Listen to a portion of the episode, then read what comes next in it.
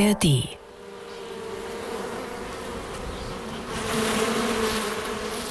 In Deutschland haben wir 560 Bienenarten ungefähr und davon sind ein Drittel Spezialisten, also Nahrungsspezialisten, von denen die Nester bauen. Und auf der roten Liste steht die Hälfte davon. Das hängt sehr stark mit dem Blühangebot natürlich zusammen, was ja durch die Wildkräuter auch kommt und auf die die Bienen spezialisiert sind. Und die sind in den letzten 30 bis 40 Jahren stark zurückgegangen. Was an Bewirtschaftung und Düngung, Herbizide und so weiter liegt, unter anderem. Moin. Die Reportage. Ein Podcast von NDR Info. Natur. Das war Bastian Heffner. Er ist Biologe und Agrarökologe vom Thünen-Institut für Biodiversität in Braunschweig und er schaut sich an, wie gut oder auch wie schlecht es den Insekten geht auf landwirtschaftlich genutzten Flächen und auch drumherum. Und in diesem Zusammenhang zählt er verschiedene Insekten, Wildbienen zum Beispiel, aber auch bestimmte Käfer oder Fliegenarten. Und darum geht es heute hier bei uns in unserem Podcast. Was können Landwirte tun für den Insektenschutz? Herzlich willkommen zu Moin, die Reportage. Mein Name ist Karin Busche und diese und andere Naturthemen unseres Podcasts gibt es auch in der ARD Audiothek. Meine Kollegin Carmen Wojcek hat den Biologen Bastian Heffner bei seiner Arbeit begleitet. Hallo Carmen. Hallo Karin. Ja, schön, dass wir uns mal wieder austauschen. Vor allem zu diesem wichtigen Thema Insektenschutz in der Landwirtschaft. Ja, das ist ja wirklich eine interessante Zahl, nämlich Insekten gehören zu den besonders gefährdeten Tierarten in Deutschland. 75 Prozent, ich war überrascht, 75 Prozent der Bestände sollen innerhalb der letzten 27 Jahre bereits verschwunden sein. Das ist ja ein sehr kurzer Zeitraum. Das ist das Ergebnis einer Studie, der sogenannten Krefelder Studie, schon im Jahr 2017. Da wurden Naturschutzgebiete untersucht und das ist finde ich eigentlich kaum vorstellbar, aber doch wahr. Und diese Insekten, die kehren ja auch nicht wieder zurück. Ganz genau. Also wir müssen wirklich dringend was tun. Insbesondere landwirtschaftliche Flächen müssen wieder ein Lebensraum mit eigener hoher Umweltqualität werden. Denn die biologische Vielfalt kann ja offenbar nicht allein in bestehenden Naturschutzgebieten bewahrt werden. Was man ja häufiger schon sieht, sind ja sogenannte Blühstreifen. Das ist ja so eine Maßnahme, die da schon in die Richtung führt. Also das ist auf jeden Fall die richtige Richtung. Das ist auf jeden Fall auch schon mal ein guter Anfang. Und das wird ja auch schon länger gemacht. Aber ob Blühstreifen allein letztlich reichen, also das finde ich ist wirklich eine sehr wichtige und auch zentrale Frage. Was können Landwirte denn noch tun? Und genau das wollte ich herausfinden, zusammen mit einem konventionellen Landwirt aus Scheppau. Das ist ein Dorf in der Nähe von Königslutter im Landkreis Helmstedt. Mit dabei waren auch zwei Wissenschaftler aus Braunschweig, die mich in die Lebenswelt der Insekten auf dem Acker mitgenommen haben. Und einen davon haben wir ja auch eben ganz am Anfang schon gehört. Und die alle nehmen teil an dem Projekt Final. Das ist wahrscheinlich eine Abkürzung. Genau. Wofür steht das? Die Abkürzung steht für Förderung von Insekten in Agrarlandschaften. Mhm. Im Rahmen des Projekts gibt es drei Landschaftslabore in Deutschland und die sind alle drei mal drei Kilometer groß. Eins davon ist in Niedersachsen, eins in Brandenburg und eins in Bayern. Das Ziel, den ganz normalen landwirtschaftlichen Betrieb mit dem Insektenschutz zu verzahnen. Und dabei stehen natürlich Maßnahmen zum Schutz von Insekten im Fokus. Aber es geht auch um Praxistauglichkeit und Wirtschaftlichkeit für den einzelnen Landwirt, wie zum Beispiel für Burkhard Fromme. wir gucken uns jetzt mehrere Sachen an. Das und viel mehr hat er mir erklärt und vor allem auch gezeigt. Er hat mich mitgenommen zu verschiedenen Ackerflächen mit dem Auto, denn äh, seine Flächen sind wirklich riesig, Dutzende Hektar groß mit Raps, Weizen, Rüben und so weiter. Und ähm, auf einem Feld hat er zusätzlich, so in zweiter Reihe sozusagen, auch noch Sojabohnen ausgesät. Das ist eine Pflanze, ähm, die wegen ihrer Blüten ganz besonders beliebt bei Insekten ist. Wo sind wir jetzt angekommen. Also wir sind jetzt hier einmal äh, vom Hof so um die Ecke gefahren und stehen hier schon am Feldrand. Ja, genau. Das ist ein Projekt von dem Finalprojekt. Am besten gehen wir mal rein, dann kann ich Ihnen das am besten zeigen, Gut. dass wir in dem Bestand äh, uns das ansehen. Genau, was ist das für ein Getreide? Das ist äh, Winterweizen. Winterweizen. Ist Winterweizen. jetzt ungefähr bei mir so kniehoch. Ja, genau. Der ist kurz vorm Ehrenschieben. Und hier haben wir eben Winterweizen in weiter Reihe. Das sind 90 Zentimeter auseinander. Man sieht also hier, dass die Reihen deutlich weiter auseinander. Weite Reihen. Äh, Normal sind 17 Zentimeter zwischen den einzelnen Reihen. Genau, das ist schon deutlich Also mehr so drei- ein drei richtiger bis Schritt. Man kann da locker durchgehen, was Ja. man bei normalen Feldern Gar nicht. gar nicht kann. Ne? Da müsste man wirklich äh, sich so ein bisschen durchkämpfen, sag ich mal. Ja, Hier ja, hat man den Platz und da, wo der Platz ist, Da ist da ist ein kleiner Schlitz in den Boden. Und da ist erst vor, vor ein paar Tagen die Sojabohne reingedrillt worden. Also Ah, die, ist, die ist noch nicht aufgelaufen. Hier kommt sie schon. Da kommt sie. Also das ist etwas tiefer, ja. Ja, Hier ja. sehe ich so einen ganz Ja. kleinen Trieb. Ja, ja, und die kommt jetzt erst und die wächst jetzt erst äh, durch. Also man sieht die noch nicht. Aber das ist doch äh, eine Konkurrenz. Hier haben wir also den Weizen, der ist jetzt schon kniehoch, haben wir ja gerade gesagt. Und jetzt soll da in dem Schatten, und dann nehmen die da vielleicht auch das Wasser weg, der Weizen, Äh. da soll jetzt noch was wachsen. Ja, äh, das wissen wir ja auch noch nicht ganz genau. Und das ist ja das Schöne an diesem Finalprojekt. Wir können was ausprobieren. Wir können sagen, funktioniert das bei uns in unserem Breitengrad, bei unserem Klima oder funktioniert es nicht? Und da haben wir wirklich die Erfolge. Wir wollen ja das dann auch beernten. Wir wollen erst den Winterweizen ernten und dann die Sojabohne ernten. Und unser Ziel ist eigentlich, aus beiden Produkten wenn es gut geht, 55 Prozent ernten, sodass wir 110 Prozent geerntet haben. Also das ist ja eine Art Mischkultur, bilden eine Symbiose und dadurch haben wir einen höheren Ertrag. Und wir sparen auch noch Dünger ein. Wir wollen den Weizen eigentlich 55 Prozent vom Weizen ernten, aber nur mit 40 Prozent Dünger. Äh, ist, ist der Wunsch, ja, eine, eine Sache, die wir ausprobieren und die wir eben über dieses Finalprojekt Unterstützung kriegen. Also ne, wenn wir jetzt, wir gehen ein gewisses Risiko ja, ja ein weniger zu ernten und dann wird gesagt, okay, auf den normalen Ertrag, dieses, was dann da fehlt, wird von Final ergänzt, sodass wir kein Risiko eingehen, aber doch was sehen. Und wir wollen ja auch die Insekten fördern. Und wenn jetzt die Sojabohne nachher blüht, wenn der Weizen geerntet wird, dann haben wir schon blühende Pflanzen schon wieder in der Natur stehen, wo die Insekten sich schon wieder ja, dran gütig tun können. Also das ist eine- ja auch der eine Sinn. Win- Win-Situation. Genau, genau, also nicht nur für die Landwirtschaft, sondern auch für die Insekten. Also wir haben, wir haben alle gewonnen, genau, eine Win-Win-Situation. Für alle ist das toll. Und das probieren wir eben aus. Ne? Und wir wissen wirklich auch noch nicht, ob das funktioniert oder nicht. Also das ist für Sie sozusagen auch der Grund, bei diesem Projekt final mitzumachen, Dinge ausprobieren zu können, ohne dass Sie Genau. ein finanzielles Risiko Genau, eingehen. genau. Ne? Oder es könnte natürlich auch sein, dass Sie feststellen, Mensch, das, was wir jetzt hier ausprobiert haben im Projekt Final, also diese weiten Ja. Abstände, Sojabohnen, Blühen für die Insekten, wunderbar. Sie haben 50 Prozent Ertrag von den Sojabohnen Wir- und wir haben- 55 vom ja, Weizen? Wir, oder? wir haben mehr. Dann Genau. Brauchen wir gar nichts. Ja. Dann brauchen wir gar nichts machen. Das wäre natürlich das Ideal. Ja, das wäre das Ideale. Natürlich wäre das das Ideale, aber ähm, da gehe ich nicht von aus, dass das so kommen wird. Ne? Okay, gut, gucken wir noch ein bisschen weiter. Ja, das ist ja nicht genau. das Einzige, was Sie Nein, machen. Nein, nein, wir gucken weiter. Ja, und dann sind wir weiter zu einem anderen Feld gefahren, wo er sowas Ähnliches macht. Da ist es Klee als Untersaat im Weizen. Und noch ein Feld weiter, da hat er ganz breite Blühstreifen angelegt. Nicht nur so die üblichen drei Meter oder so, wie man das vielleicht schon oft gesehen hat, so am Feldrand oder auf Flächen, wo Landwirte eh nicht so einen guten Boden haben und wo sie vielleicht ja auch ganz gern mal was abzweigen für die Insekten, sondern mehrere Blühstreifen mittendrin im Weizenfeld. Und zwar sechs Meter und breiter und äh, mit Blüten in allen möglichen Farben, also ganz bunt. Ähm, ein anderer Landwirt, der auch an diesem Projekt teilnimmt, hat sogar bis knapp 30 Meter breite Blühstreifen. Mit Sonnenblumen habe ich gesehen. Frommes Blühstreifen bestehen zum Teil auch aus mehrjährigen Blühpflanzen.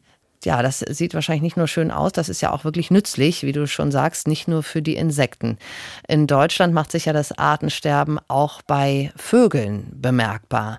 In der Agrarlandschaft, also auf Äckern oder auch Wiesen oder Weiden, da haben die Bestände der Vögel zum Beispiel in den letzten 25 Jahren um rund 30 Prozent abgenommen.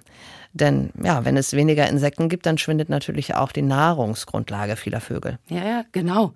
Die bunten mehrjährigen Streifen bleiben vor allem auch deutlich länger stehen als üblich, sogar über den Winter hinweg. Und das ist deshalb gut für die Insekten, weil sie in diesen trockenen Stängeln der Pflanzen überwintern können. Aber auch Vögel und andere Tiere können sich drin verstecken und finden eben nicht nur Nahrung, sondern auch Schutz.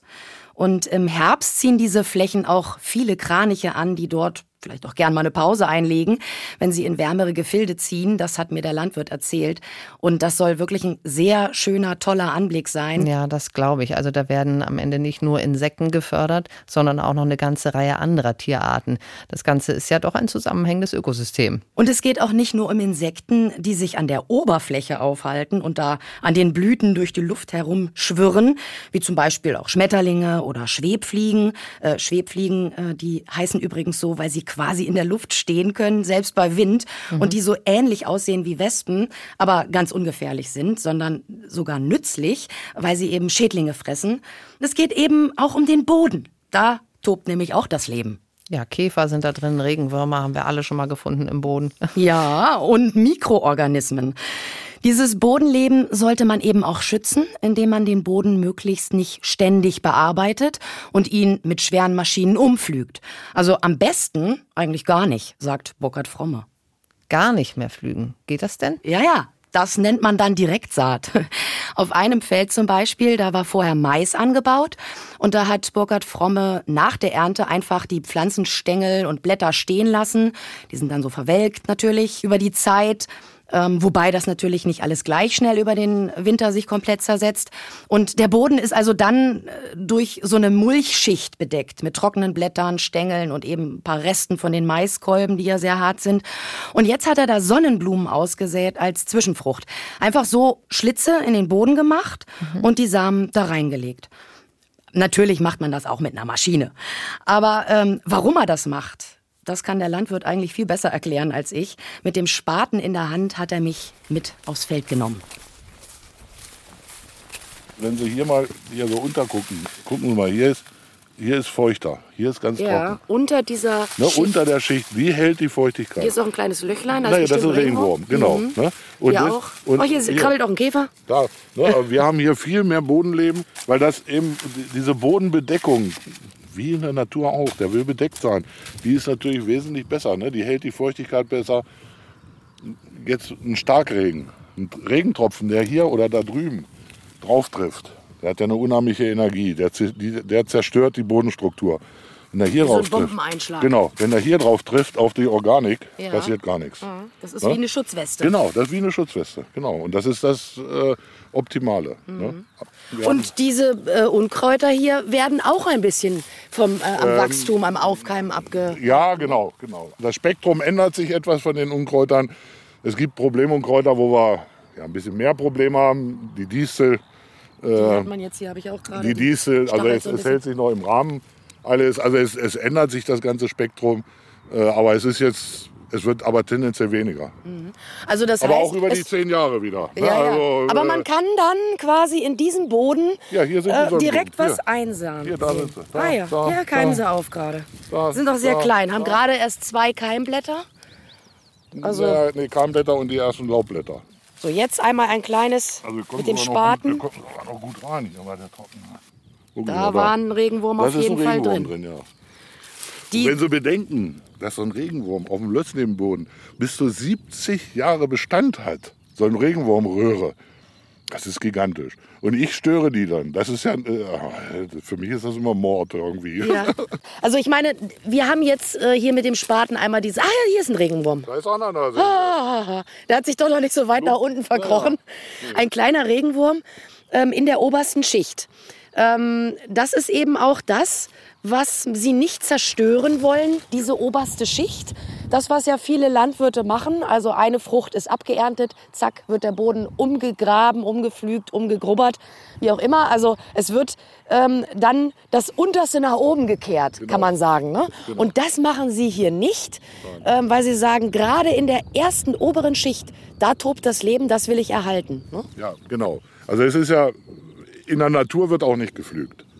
So, und äh, über Jahrmillionen ist ja unser Boden entstanden. Und jeder Millimeter, jeder Zentimeter Boden, der erste Zentimeter, der zweite, der dritte, hat ja eine gewisse Aufgabe. Die Natur hat das ja nicht umsonst gestaltet.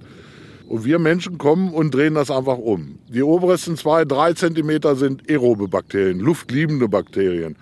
In 30 Zentimeter äh, Tiefe sind anaerobe Bakterien. Und wir holen die von 30 Zentimeter nach oben und die luftliebenden mit dem Flug machen wir wieder unten rein. Für mich als Bauer, als Verständnis, sage ich, das kann nicht gesund sein. Das ist nicht gewollt von der Tiere Natur würden her. dann sterben, diese Bakterien, Genau, die oben sterben und die unten sterben, die Bakterien. Ne? So, und, und für, ich sage immer, die Natur hat das eigentlich nicht gewollt. Wir müssen uns mehr an die Natur richten. Mit Top-Ups, weil wir ja doch ein bisschen mehr ernten wollen. Also viel Zwischenfrucht, viel Input.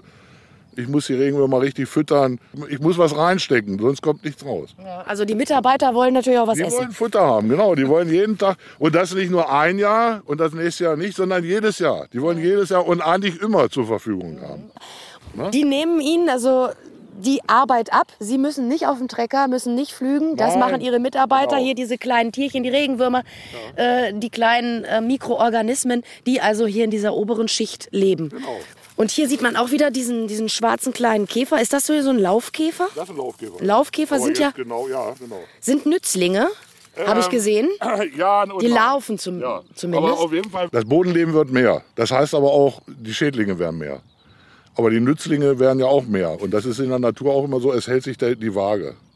Es gibt natürlich, deshalb möchte ich auch nicht Bio machen, es gibt manchmal Ausreißer in der Natur. Es gibt Heuschreckenplagen, es gibt, ne, das wissen wir ja alle, es gibt Ausreißer.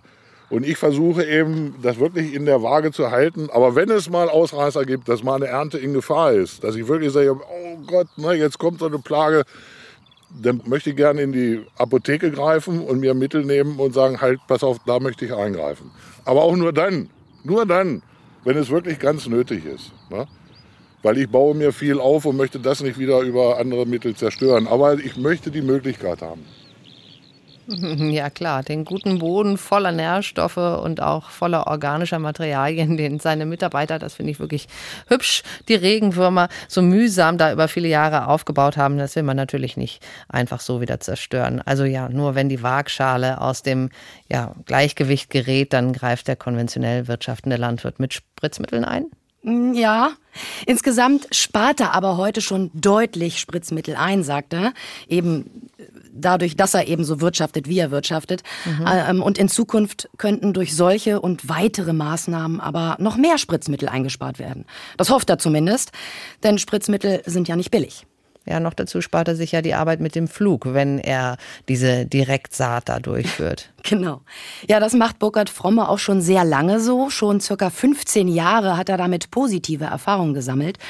Er ist damit allerdings noch ziemlich allein auf weiter Flur, hat er mir erzählt. Die meisten Landwirte halten am Flug fest und belächeln diese Direktsaat. Ja, was der Bauer nicht kennt. Naja. Aber Daran könnte das Projekt Final vielleicht was ändern, wenn Fromme und die Forschenden die Vorteile für die am und im Boden lebenden Insekten eben auch für Landwirte mit Daten und Fakten belegen könnten. Genau das versucht der Wissenschaftler Bastian Heffner vom Thünen-Institut für Biodiversität. Ihn haben wir ja am Anfang schon mal gehört. Und ich habe ihn auf einem Feld getroffen, wo er regelmäßig nachschaut, wie gut es den am Boden lebenden Insekten denn geht. Besonders im Blick hat er dabei verschiedene Käferarten, wie zum Beispiel Laufkäfer. Jetzt gehen wir hier noch mal über ein Feld und da sieht man auch schon hier die Sonnenblumen. Die sind noch ganz klein und deswegen können wir hier auch über das Feld ziemlich locker rüberlaufen. Aber wir und sehen, dass, dass der Boden nicht komplett karg liegt. Das ist auch noch wichtig. genau, hier sind äh, ja diese Mulchschicht, ne? also das vom letzten Jahr, diese Pflanzenreste. Sieht man hier, hört man auch. Trockenes Material. Und auch wenn, das, auch wenn das nicht mehr lebt, auch wenn das tot ist, bietet das Tieren, die hier überwintern, Unterschlupf. Also es geht nicht nur um den Boden, der dann dadurch geschützt wird, dass zum Beispiel Temperaturen abgepuffert werden, die zu extrem sind, sondern es geht auch darum, dass Tiere, beispielsweise Käfer, was zum Überwintern finden. Und in der Regel gibt es Käfer, die, die zu den Feldrändern laufen und dort Eier reinlegen oder selber überwintern, aber ähm, die müssten das gar nicht. Wenn sie schon auf dem Feld sind, hier schlüpfen, können sie direkt loslegen mit der Schädlingsbekämpfung. Genau. Wohnen und arbeiten zusammen. Ja, wir sind jetzt an der Bodenfalle.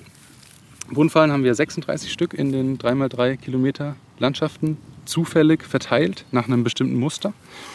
Und Bodenfallen sind nichts anderes als Behälter. Hier ist es ein Honigglas was im Boden eingegraben ist und zwei Wochen aktiv bleibt. Wir haben ein Gitter drumherum gebaut, dass keine Mäuse reinkommen.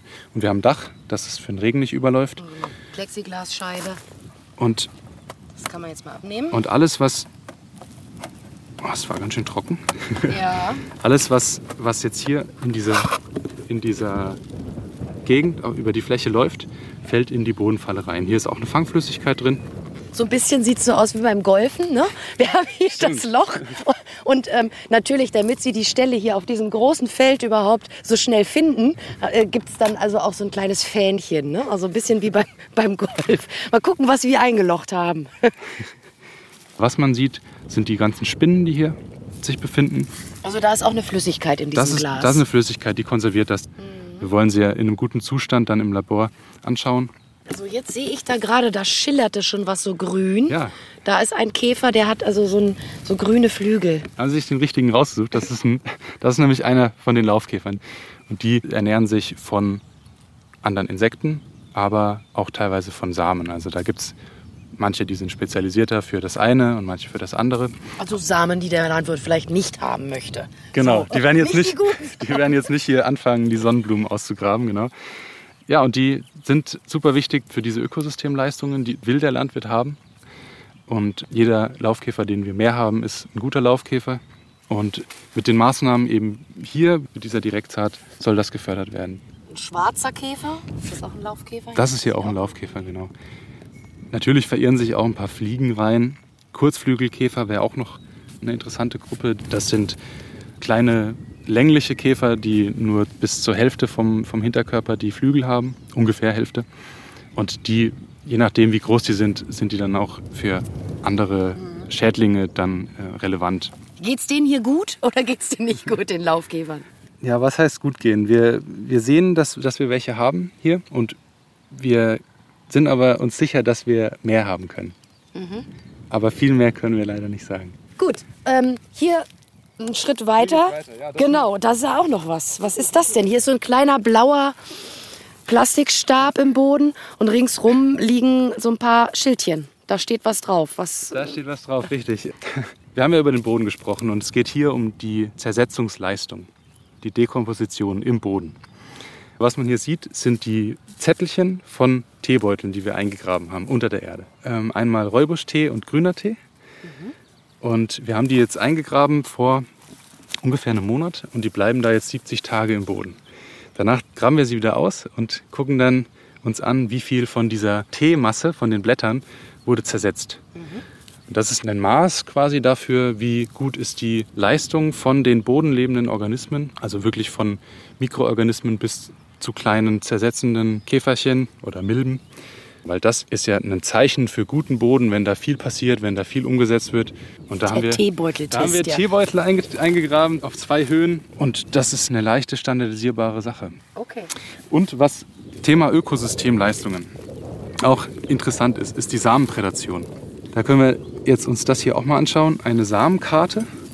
Das ist eine Petrischale mit Schleifpapier draufgeklebt.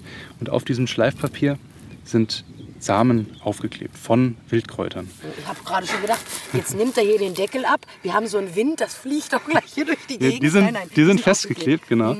Ähm, weil wir wollen ja nicht, dass der Wind das wegbringt, sondern wir wollen, dass die Käfer das fressen. Und das sind jeweils zehn Stück. Das ist hier Ackersenf zum Beispiel, das, was man hier sieht, diese runden Körnchen. Da kommen wir nach zwei Tagen wieder und schauen uns dann an, wie viel von denen sind noch da. Ah, okay. Also es ist jetzt so ein kleines Futterangebot. Mhm. Eine kleine Leckerei, sag ich mal. Das ist, ein, das ist ein Maß dafür, wie gut die natürliche Unkrautbekämpfung oder Beikrautbekämpfung hier funktioniert. Okay. Und eins meiner Lieblingssachen, weil es so skurril ist, ist die Insektenprädation. Die kann man mit diesen Knetraupen hier messen. Okay. Also ja, Sie haben jetzt hier so einen Pappkarton nochmal mitgebracht und darin sind lauter Knetraupen, sprich äh, kleine äh, grüne Würstchen in Raupengröße. Genau, das ist unsere Hoffnung, dass überhaupt Käfer da sind, dass sie vorbeilaufen, reinbeißen. Also weil die Raupe ein potenzieller Konkurrent ist hier neben dieser leckeren Nee, nee, das, das, hat jetzt, das hat jetzt nichts mit der, mit der Schale zu tun. Zum Beispiel Blattläuse werden von Schwebfliegen, von den Larven teilweise gefressen. Aber man kann ja noch andere Schädlinge haben. Und Okay. eine Raupe ist was, was an sich auch auf dem Acker zumindest nicht erwünscht ist, Ja. weil die dir dein Blatt Da wegknabbert. würde ich aber eher denken, dass vielleicht mal so ein Vogel sich was wegholt. Das kann auch passieren und, oder eine Maus zum Beispiel. Ja. Aber das ist das Schöne an diesen Raupen. Da kann man das nämlich erkennen. Und Ja. hier sieht man schön die zwei Nagelzähne hier. Ja, Und bei Käfern würden wir sehen, dass, Ah, ja. dass hier paarige Spuren, hier zum Beispiel, ganz klein. da sind kleine paarige Spuren. Und so können wir das auswerten. Auf dieser Ebene können wir dann sehen, wir haben von den acht Raupen, die wir hier ausgelegt haben, sind fünf angebissen. Es funktioniert also ziemlich gut. Das finde ich ja wirklich witzig. Knet, Raupen und Teebeutel. Auf solche Ideen muss man erst mal kommen. Aber das mit den Teebeuteln, das könnte ich eigentlich auch mal ausprobieren. ja, ne, das ist gut. Ich war Das auch ganz scheint, begeistert. Scheint mir einfach. ja. Um zum Beispiel Wildbienen zu zählen, hat er übrigens auch was dabei gehabt. Na? So Plastiksuppenschüsseln. Die hat er mit Lackfarbe vorher besprüht, in Blau, Gelb und eine hat er auch weiß gelassen. Und ähm, die Schalen, die simulieren die Blütenfarben in der Landschaft. Das lockt die Insekten an. Da war allerdings Salzwasser mit Spülmittel drin. Das heißt, wenn die Insekten von dieser ja als Blüte getarnten Suppenschüssel probieren wollen, fallen sie rein und kommen da auch leider nicht mehr raus. Hat er denn welche gefangen? Ja, einige Schwebfliegen, da hatte ich ja vorhin schon von gesprochen, Mücken und auch ein paar Wildbienen, sogar so ganz kleine schwarze, die gerade mal vier Millimeter groß werden. Aber auch Tagfalter sind da manchmal als Beifang drin, hat mir Bastian Heffner erzählt.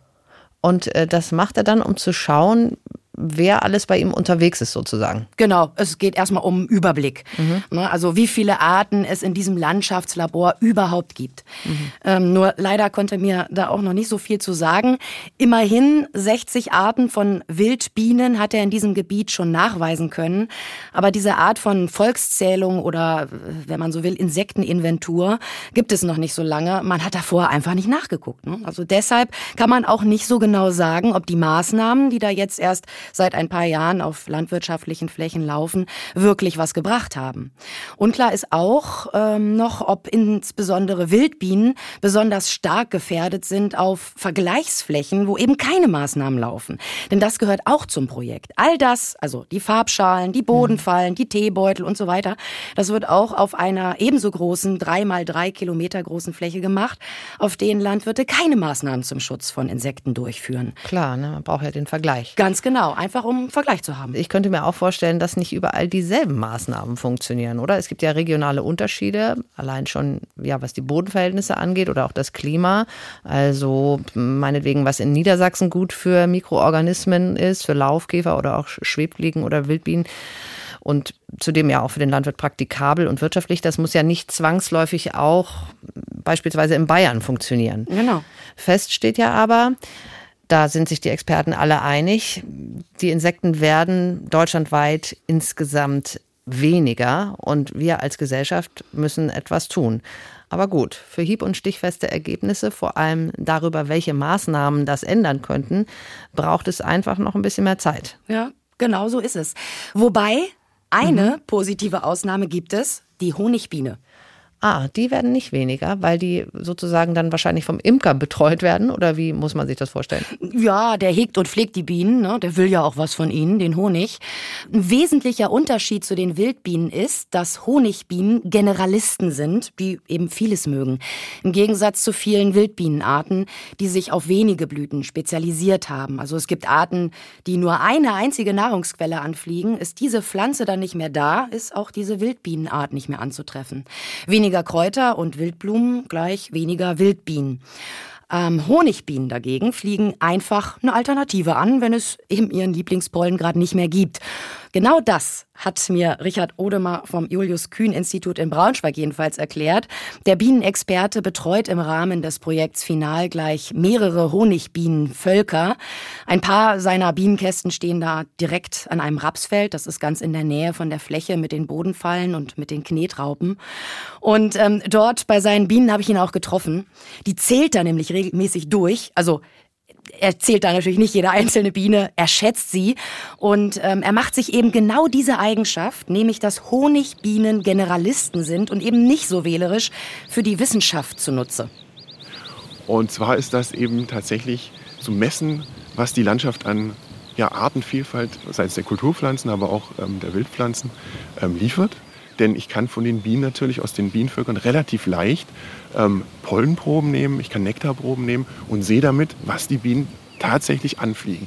Also was sie wirklich in der Landschaft nutzen können von den Maßnahmen, die die Landwirte hier umsetzen. Ne, Beispiel Blühstreifen oder eben äh, Untersaaten. Äh, alles das, was quasi ähm, auch äh, über nachwachsende Rohstoffe dann in die Landschaft gebracht wird. Und da sehe ich dann, kommt das bei den Bienen an oder nicht.